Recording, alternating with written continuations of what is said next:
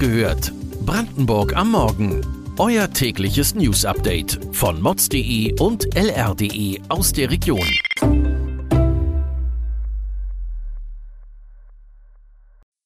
Guten Morgen an diesem 14. November.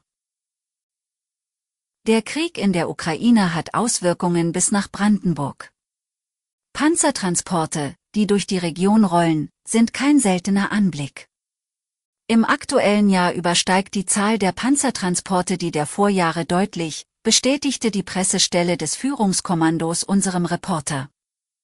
Ostdeutschland und damit auch Brandenburg stehen bei diesen Panzertransporten besonders im Fokus. Die USA haben in den vergangenen Jahren zunehmend Depots in Europa aufgebaut.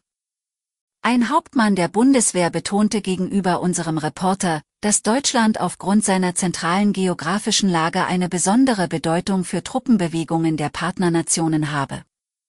Das heißt, jede weitere Verschärfung der Krise rund um die Ukraine kann deshalb zu weiteren Truppenverlegungen nach Osten führen. Es ist ein Durchbruch für Erzieher und Sozialarbeiter. Im öffentlichen Dienst erhalten sie künftig pro Jahr zwei Regenerationstage, also zusätzliche freie Tage.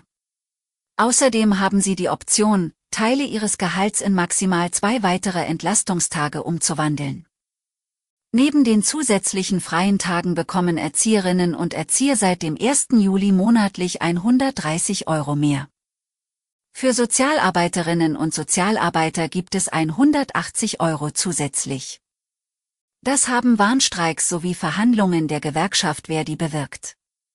Doch jeder Gewinn hat auch seine Schattenseiten. In Brandenburg herrscht Fachkräftemangel. Auch in den Kitas. Im Landkreis Barnim, der nördlich von Berlin liegt, fürchten Bürgermeister und Bürgermeisterinnen eine enorme Belastung. Es bräuchte mehr Stellen. Zudem erwägt eine Gemeinde, eine zweiwöchige Schließzeit im Sommer einzuführen, was den Eltern wiederum Probleme bereitet. Sie haben sogar eine Online-Petition dagegen gestartet. Eine Lösung ist nicht in Sicht. Auch im Pflegebereich sorgt eine an sich gute Tat für Licht und Schatten.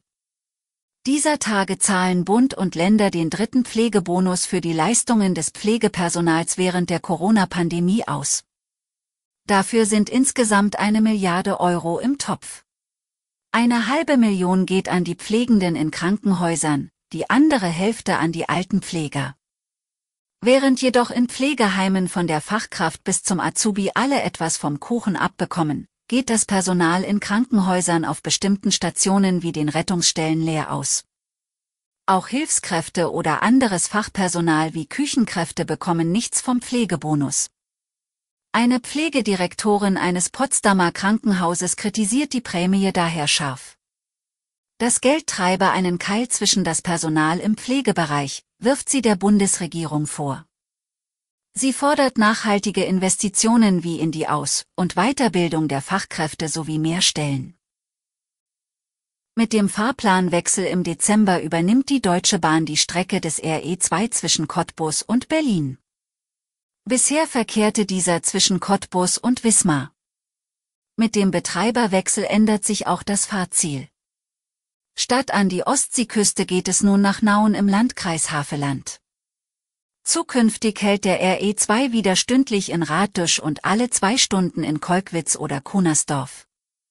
Auch die Zahl der Verbindungen zwischen Cottbus und Berlin, vor allem in den Hauptverkehrszeiten in den Morgen- und Abendstunden, steigt. Dann verkehren mehrere Züge pro Stunde zwischen der Lausitz-Metropole und Berlin.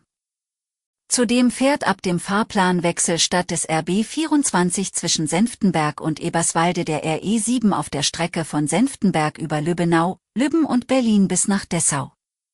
Der RB 24 verkehrt stattdessen zukünftig zwischen Wünsdorf-Waldstadt zum Flughafen Berlin-Brandenburg. Apropos Schiene, das Senftenberger Softwareunternehmen CEDAS macht sich immer mehr einen Namen auf dem internationalen Parkett. Schon vor einem Jahr brachte die Firma seine IT-Logistiklösungen für den Schienengüterverkehr an ein kanadisches Unternehmen. Jetzt bekam CEDAS den Zuschlag für ein Großprojekt in Uruguay. Die Südamerikaner modernisieren eine 270 Kilometer lange Bahnverbindung zur Hauptstadt Montevideo. Der erste kommerzielle Nutzer dieser Schienenverbindung werde nach Unternehmensangaben eine weltweit führende Zellstofffabrik sein, die im Zentrum Uruguays gebaut wird. Von dort aus werden jährlich 2,1 Millionen Tonnen Eukalyptuszellstoff per Güterzug zum Hafen von Montevideo transportiert. Für das Lausitzer Unternehmen, das auch in der Schweiz und Frankreich mitmischt, ist dieses Großprojekt ein weiterer Meilenstein in Richtung Internationalisierung. Weitere Details und Hintergründe zu den heutigen Nachrichten lest ihr auf mods.de und lr.de. Morgen hört ihr wieder die nächste Folge von Wach gehört, Brandenburg am Morgen. Kommt gut in die Woche.